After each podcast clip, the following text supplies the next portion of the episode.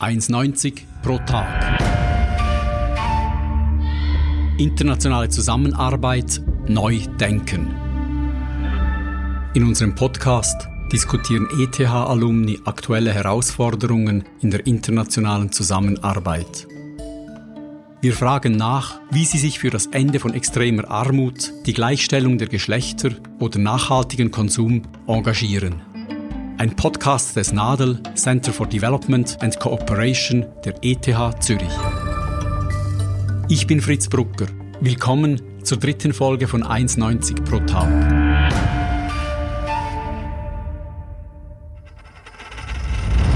Heute treffe ich Theresa Wittmer. Sie hat Betriebswirtschaft studiert, vor sechs Jahren den MAS am Nadel abgeschlossen und leitet heute bei der Nichtregierungsorganisation Swiss Contact das Swiss Entrepreneurship Program, ein Programm, das vom SECO, dem Staatssekretariat für Wirtschaft, finanziert wird. Wir reden über Innovation und die Bedeutung der Unternehmensförderung für die lokale Entwicklung und woran man erkennt, ob eine Jungunternehmerin oder ein Jungunternehmer das Zeug für ein erfolgreiches Geschäft hat.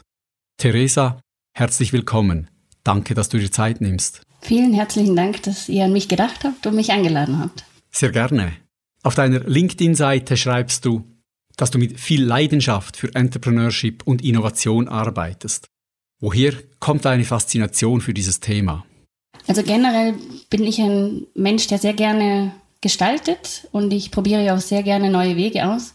Also wenn etwas allzu linear ist oder vordefiniert, dann, dann langweile ich mich relativ schnell. Und zudem habe ich auch das Privileg, dass ich seit dem Start vom Swiss Entrepreneurship Program, das war 2015, mit an Bord bin und unglaublich viele inspirierende Persönlichkeiten kennengelernt habe, die ständig gute Ideen haben und diese auch umsetzen wollen. Also das sind Startup-Gründer, Querdenker, von denen ich sehr viel gelernt habe. Und zu guter Letzt ist mein Partner auch in der Startup-Welt zu Hause. Er hat selber eine Firma gegründet, als ist das Thema für mich eigentlich allgegenwärtig. Das Projekt, für das du verantwortlich bist, das heißt jetzt zwar Swiss Entrepreneurship Program, es findet aber gar nicht in der Schweiz statt. Wo habt ihr euren geografischen Schwerpunkt gesetzt? Genau, wir arbeiten in Peru, in Vietnam und fünf Ländern am Westbalkan. Das ist Albanien, das ist der Kosovo, Bosnien-Herzegowina, Nordmazedonien und Serbien. Und das Ziel des Programmes ist, dass es mehr innovative Firmen in diesen Ländern gibt und dort zukunftsorientierte Arbeitsplätze geschaffen werden können. Und die Infrastruktur für Startups in diesen Ländern ist erst am Entstehen. Man spricht dabei von Entrepreneurial Ecosystems. Ich finde das etwas schwer übersetzbar. Aber ich denke, am besten würde vielleicht Gründerszene passen. Und wir versuchen zusammen mit lokalen Entrepreneurs und Akteuren genau dieses Ecosystem zu stärken. Wenn du sagst, dass ihr in Lateinamerika, Asien und im Balkan tätig seid, dann tönt das nach einem Riesenprogramm oder vielleicht auch nach einer Verzettelung der Kräfte. Ich denke nicht unbedingt, dass es eine Verzettelung der Kräfte ist, sondern eher, dass wir die Ressourcen sogar bündeln können weil die Herausforderungen für Startups sind in unseren Ländern eigentlich oft sehr ähnlich, obwohl sie so äh, unterschiedliche äh, Voraussetzungen haben. Aber es gibt allgemein recht wenig Anschubfinanzierung. Es fehlen auch Vorbilder, also Leute, die schon sehr erfolgreich Firmen gegründet haben. Und auch, wie man möglichst schnell von potenziellen Kunden Rückmeldung bekommen kann zu einem Produkt dass man eben nicht lange Zeit braucht, ähm, an diesem Produkt zu feilen, das dann schlussendlich vielleicht niemand haben möchte. Und auch Startup Ecosystems gehen im Prinzip alle durch dieselben Entwicklungsphasen. Und unsere Länder stehen dabei noch, noch recht am Anfang und haben oft die, dieselben Problemstellungen. Und deswegen macht es für mich eigentlich Sinn, dass wir in mehreren Ländern tätig sind. Und jetzt ganz konkret, was macht ihr, wenn ihr Unternehmen fördert? Kannst du das an einem Beispiel illustrieren? Mhm. Erst ist es wichtig zu sagen, dass wir nicht Startups direkt unterstützen, sondern Organisationen, die Programme haben äh, und sie dabei im Aufbau ihres Unternehmens unterstützen oder auch die erste Finanzierung geben. Und ganz generell wichtig für ein gut funktionierendes Ecosystem ist, dass die Gründer und Organisationen sehr gut vernetzt sind, sprich, dass ich als Gründerin weiß, wo ich mich hinwenden kann, wenn ich Unterstützung brauche, ob das jetzt technisch oder finanziell ist. Und es braucht auch eine gewisse Dichte an Gründern. Ähm, ich habe vorher auch von, davon gesprochen, dass Vorbilder fällen, das, das ist auch ganz wichtig. Genauso wie Mentorinnen und Mentoren, die diese Jungunternehmer unterstützen können, äh, weil sie einfach diese Erfahrung schon vorher gemacht haben. Und wir bringen dieses fehlende Know-how vor Ort und bringen auch Gleichgesinnte zusammen. Und das Know-how, das kommt von internationalen Startup-Experten. Also das sind Leute, die das eigentlich schon mal gemacht haben, was die, was die Gründer in unseren Ländern machen wollen oder eben auch die äh, Manager von den Organisationen, mit denen wir zusammenarbeiten. Das heißt, die haben selber Startup-Programme aufgebaut, sie haben selber Firmen gegründet, sie haben in Startups investiert und haben dadurch einfach relevantes Wissen, das sie auch sehr, sehr gerne, sehr, sehr gerne teilen. Das heißt, sie können aus eigener Erfahrung sprechen. Also wenn ich das richtig äh, verstehe und zusammenfassen, dann geht es darum, die lokale Vernetzung unter Entrepreneurs zu fördern, einen flexiblen Support anzubieten und internationale Expertise einzubringen. Heißt aber keine finanzielle Starthilfe. Wäre nicht gerade solches Seed Money wichtig, um ein Startup aufzubauen? Das stimmt. Also Seed Money ist sogar enorm wichtig, gerade in dieser Phase, wenn Firmen gerade gegründet werden. Ähm, dort ist es besonders kritisch, dass es nicht am Geld scheitert, dass die Idee nicht umgesetzt werden kann. Allerdings muss dieses Geld von professionellen Investoren kommen, die sich sowohl mit dem Produkt als auch mit dem Markt auskennen. Das heißt, wenn, wenn solches Geld von einer NGO kommt, die sich vielleicht eben nicht auskennt, wird meiner Meinung nach viel Geld in unsichere Ideen investiert und unter Umständen sogar den Gründern falsche Hoffnungen gemacht. Und deswegen arbeiten wir eben auf der Know-how-Ebene. Wir arbeiten mit unseren Partnern daran, dass die Startups fit gemacht werden für Investitionen. Und dazu gehört zum Beispiel eben auch, dass das Produkt möglichst früh am Markt validiert wird. Und gleichzeitig auf der anderen Seite unterstützen wir lokale Angel-Netzwerke und Micro-VCs wieder durch internationale Experten, die wir, die wir in die Länder bringen, dass sie ein strategisches Investmentportfolio aufbauen können. Weil in den Ländern, in denen wir tätig sind, also vor allem Peru, Vietnam, auch in, in Serbien, äh, gibt es Leute, die, die das nötige Geld haben und auch den Willen in Startups zu investieren, was sehr risikoreich ist, aber es fehlt ihnen oft das Know-how dazu. Du hast von Angel Networks gesprochen. Was ist das? Ein Angel Investor ist ähm, meistens jemand, der selber eine Firma gegründet hat, damit auch recht erfolgreich war. Also er hat ein bisschen Geld auf der Seite und das möchte er gerne in Startups investieren. Aber es geht eben nicht nur um die Investition, sondern auch, dass dieser Angel äh, Investor das Startup auch auf, äh, also inhaltlich begleitet. Also meistens ist es eine Person, die auch vom Produkt was versteht oder vom, vom Sektor, in dem dieses Startup tätig ist. So eine kombinierte Funktion vom Übernehmen von Risiken, zur Verfügung stellen von Geld und auch gleichzeitig noch Mentor sein. Genau, ja. ja. Jetzt hast du mir im Vorbereitungsgespräch gesagt, dass euer Programm nicht einfach irgendwelche Jungunternehmerinnen und Jungunternehmer fördert, sondern nur solche, die Innovationen einführen. Das heißt, wenn jemand zu euch kommt mit der Idee, einen Pizzakurierdienst aufzubauen oder eine Schuhproduktion, dann ist er bei euch an der falschen Adresse. Ja, generell haben diese Gründer eine Idee, die zumindest an diesem, also in diesem Markt neu ist. Der Hauptunterschied zu einem traditionellen Unternehmen ist, dass bei Startups das Geschäftsmodell oft noch nicht klar ist. Also wenn wir zum Beispiel einen Friseur nehmen, dann, dann ist das Geschäftsmodell schon etliche Male validiert worden, bei einem Startup noch nicht. Das wird meistens auch im Laufe der Produktentwicklung öfters noch angepasst, bis es dann eben verhält. Was heißt denn für dich Innovation?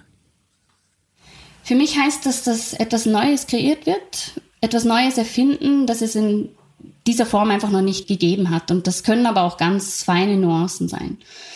Also innovative Menschen haben ständig Ideen und wenn sie dann noch Unternehmergeist dazu haben, dann versuchen sie das auch umzusetzen.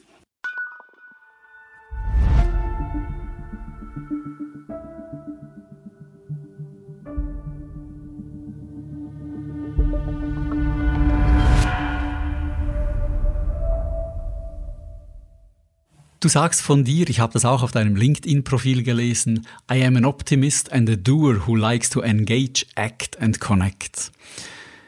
Was machst du mit Menschen, die den Finger auf Risiken und Schwierigkeiten legen? Die bremsen dich ja. Nein, ich denke, die braucht es auf alle Fälle. Und wenn jemand gut argumentiert und eine Sache nochmals überdenken möchte, dann, dann ist das auch gut so. Und äh, ich laufe ja auch selber nicht kopflos herum. Also man muss schon ab und zu eine, eine Pause machen und reflektieren. Womit ich schwer, um, schwerer umgehen kann, ist, dass man einfach aus, aus lauter Respekt oder Angst vor dem Risiko nicht, nicht vorwärts kommt, wenn man Dinge komplizierter macht oder Sachen tot diskutiert. Also da glaube ich einfach, es ist besser, mal den ersten Schritt zu machen, zu schauen und dann gegebenenfalls anzupassen. Bevor du die Ausbildung um Nadel gemacht hast, hast du ja selber in einem weltweit tätigen Unternehmen gearbeitet im Bereich der Unternehmensverantwortung. Was hat dich überhaupt zum Wechsel in die internationale Zusammenarbeit bewogen? Diese Frage habe ich vor allem, als ich dann gewechselt bin, viel gehört. Und ich muss sagen, die internationale Zusammenarbeit hat mich immer sehr gereizt, ohne ganz ehrlich gesagt sehr viel darüber zu wissen. Ich glaube, ich habe einfach so eine, eine Grundneugier in mir. Und als ich äh, 2012 mich für das Nadel beworben habe, das war in allerletzter Minute ehrlich gesagt, ähm, war ich schon drei Jahre in dieser Position in, im Konzern und meine Lernkurve ist etwas abgeflacht und damit auch meine Motivation. Und es war auch wirklich eine, eine unglaublich gute Entscheidung, weil mit 32 Jahren und doch einigen Jahren Berufserfahrung nochmal zu studieren, das habe ich als sehr wertvoll empfunden, vor allem weil meine Kolleginnen und Kollegen aus allen möglichen Disziplinen kamen. Also es war unglaublich bereichernd. Und ja, es hat mich schlussendlich jetzt auch äh, dahin gebracht, wo ich jetzt bin. Und das ist gut so. Wenn wir das jetzt aber von der Seite anschauen, dass man etwas bewegen möchte, und das möchte du ganz stark, hast du in einem großen internationalen Unternehmen nicht sehr viel mehr Einflussmöglichkeiten, um verantwortliches Handeln zu fördern? Das ist eine gute Frage. Es kann auch durchaus sein, wobei ich glaube, gerade in einem großen Konzern als, als kleines Rad, so wie, so wie ich es da war, glaube ich eher nicht. In Entscheidungspositionen auf jeden Fall.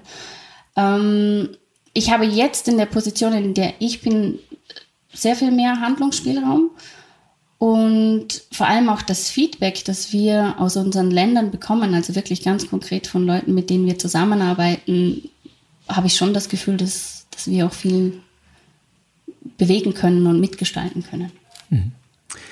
Jetzt treffen ja eure Startups auch immer wieder auf Situationen, in denen es auch multinationale Unternehmen gibt. Wie erleben eure Jungunternehmerinnen und Jungunternehmer diese internationalen Firmen? Ist das mehr eine Konkurrenz oder sind es mögliche Kooperationspartner oder ist es quasi eine ganz andere Welt und die haben nichts miteinander zu tun? Das kommt auf das Startup und auf das Produkt an. Also generell kann es für Startups sehr wertvoll sein, mit großen Firmen zusammenzuarbeiten, ob diese jetzt national oder international sind. Und das gilt auch für jene, die wir in unseren Ländern antreffen. Allerdings ist es alles andere als leicht, so eine Kooperation einzugehen, da wirklich Welten aufeinanderprallen. Also Startups sind klein, sie sind agil, sie haben meistens sehr kurze Entscheidungswege, äh, oft keine Liquidität und sehr oft macht eigentlich auch jeder im Team ein bisschen alles. Und ein Konzern arbeitet in Quartalen. Es gibt eine große Planungs- und Cashflow-Sicherheit. Sie sind oft langsamer, weil einfach die, die Wege viel größer sind. Und da haben, glaube ich, die Startups einen entscheidenden Vorteil, dass sie oft einfach schneller sind in der Produktentwicklung. Und deswegen ergänzen sie sich sehr gut. Oder es kann eben auch sein, dass es gar nicht funktioniert, weil einfach eine komplett andere Sprache gesprochen wird.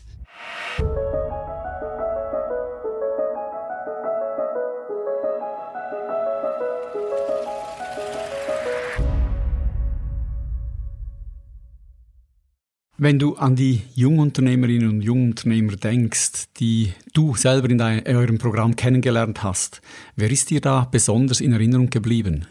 Jetzt muss ich kurz nachdenken. Ähm, also es gibt einige. Aber ich glaube, dann, dann nehme ich Dolores aus, äh, aus Lima.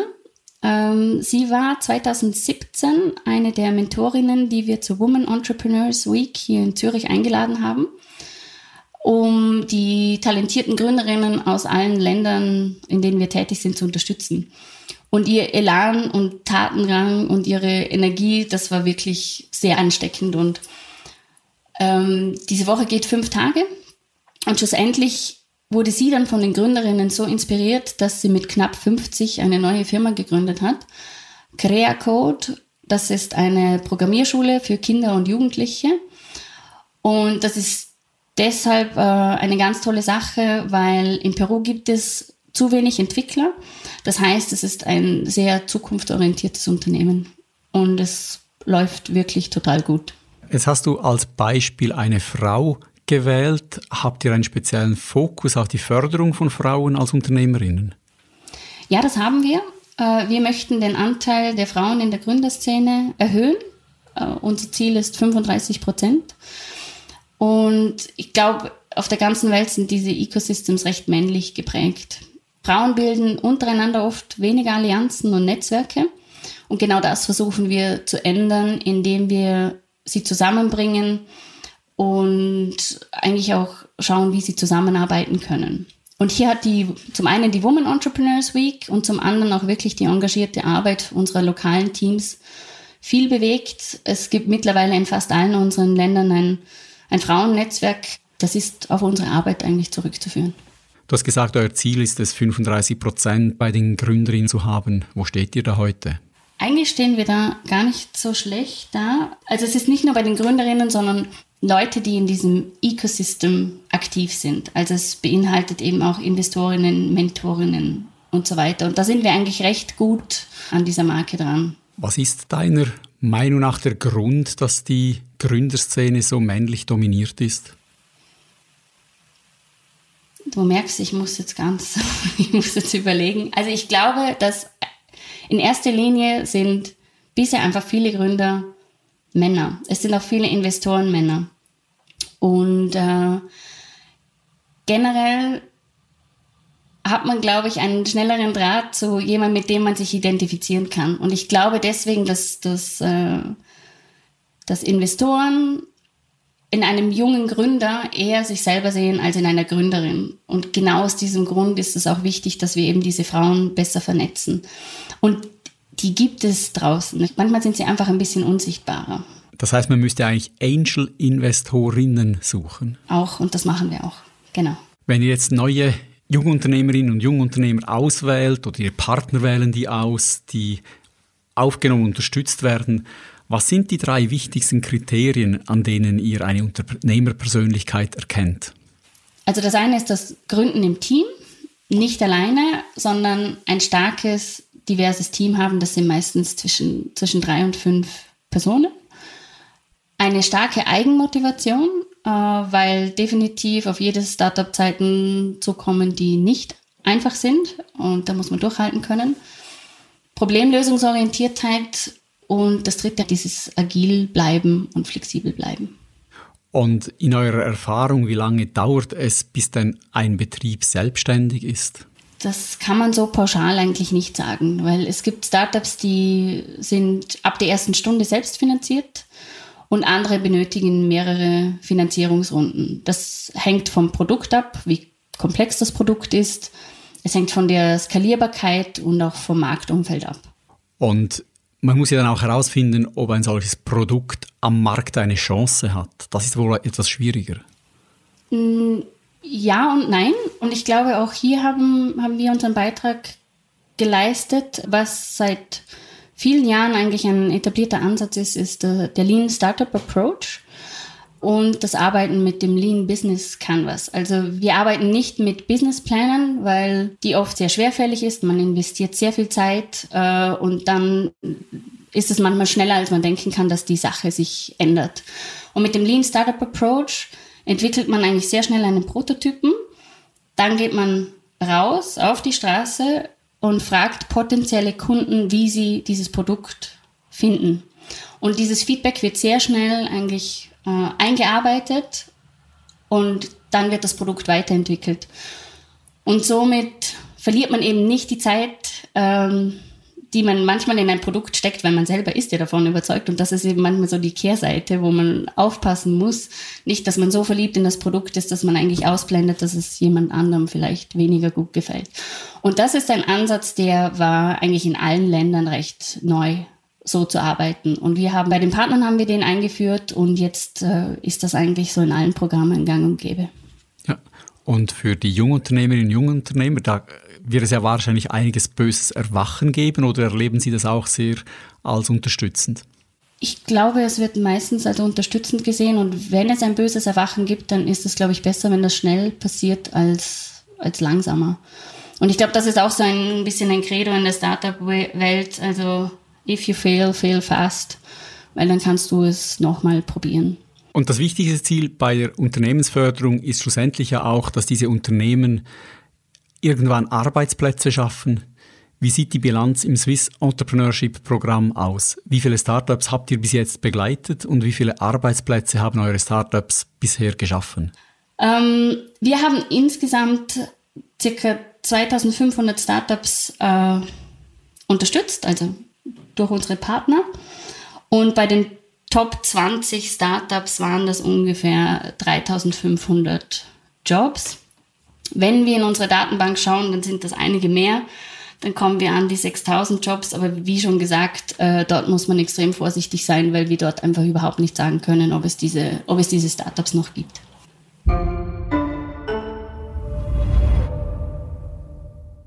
Jetzt sind ja Jungunternehmen meistens nicht sehr stabil und du hast es erwähnt, haben auch nicht sehr viele Reserven und darum sind sie anfälliger für Schocks aller Arten und eine Pandemie, wie wir es jetzt erleben mit Covid-19, die kann dann sehr schnell alles zerstören, was bisher erreicht wurde.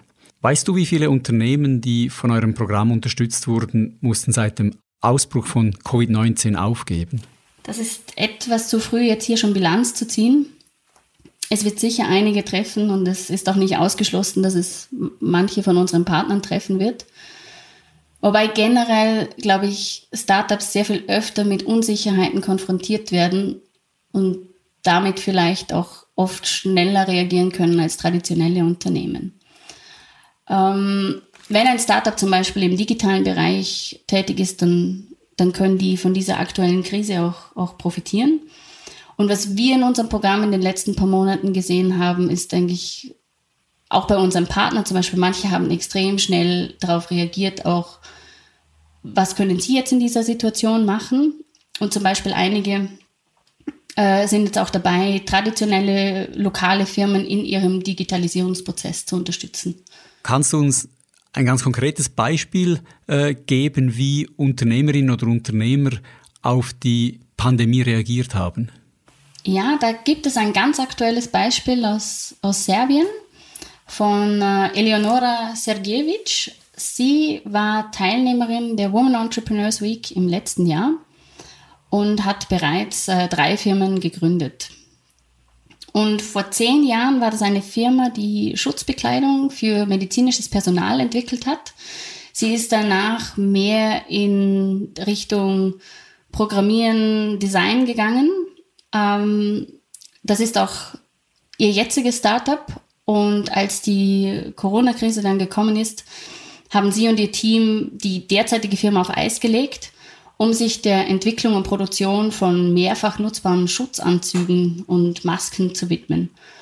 Und genau solche Gründerinnen und Gründer wollen wir im Endeffekt unterstützen, die schnell reagieren können, die Probleme sehen und dann eben auch Lösungen darauf entwickeln. Du hast gesagt, dass eine taffe Frau ist. Müssen Frauen tougher sein als Männer, um erfolgreich zu sein im Geschäftsleben? Ich glaube in gewisser Weise ja. Ähm, und ich glaube, da wird es auch schwierig, weil ich glaube, wenn sie zu tough auftreten, hat das manchmal auch äh, den gegenteiligen Effekt. Also ich glaube, dass Frauen generell sehr unter Beobachtung stehen, wie sie sich, wie sie sich verhalten. Das heißt, man kann sagen, dass Corona bei euren Startups zum Teil selber auch Innovationen ausgelöst hat. Das auch, ja. Und wie sind die Auswirkungen für euer Swiss Entrepreneurship Programm? Wird diese Erfahrung der Pandemie eure Art und Weise, Unternehmen zu fördern, beeinflussen? Also zumindest im Moment sehe ich das noch nicht, weil unsere Methode, eben Menschen zu vernetzen und Know-how zu liefern, das, das wird relevant bleiben. Was ich mir vorstellen kann in Zukunft ist, dass auch mehr von unseren Experten virtuell mit unseren Partnern zusammenarbeiten, wie sie das im Moment gerade machen.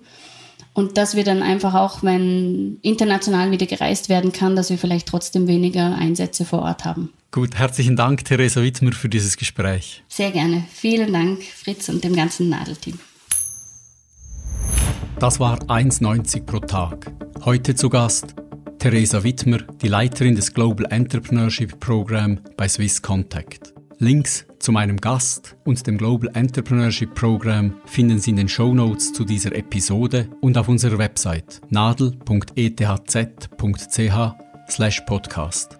Schön waren Sie dabei und bis bald auf dem gleichen Kanal. Dann reden wir mit Jürg Staudenmann. Wir fragen ihn, ob es richtig ist, Entwicklungsgelder zu verwenden, um die Folgen des Klimawandels zu bewältigen. Und wir reden darüber, was die Politik vom Umgang mit der Corona-Pandemie lernen kann für die Bewältigung der Klimakrise. Jörg Staudenmann arbeitet bei Allianz Süd und hat sich auf Fragen der Klimapolitik spezialisiert. Davor war er bei UNDP, der Entwicklungsorganisation der Vereinten Nationen.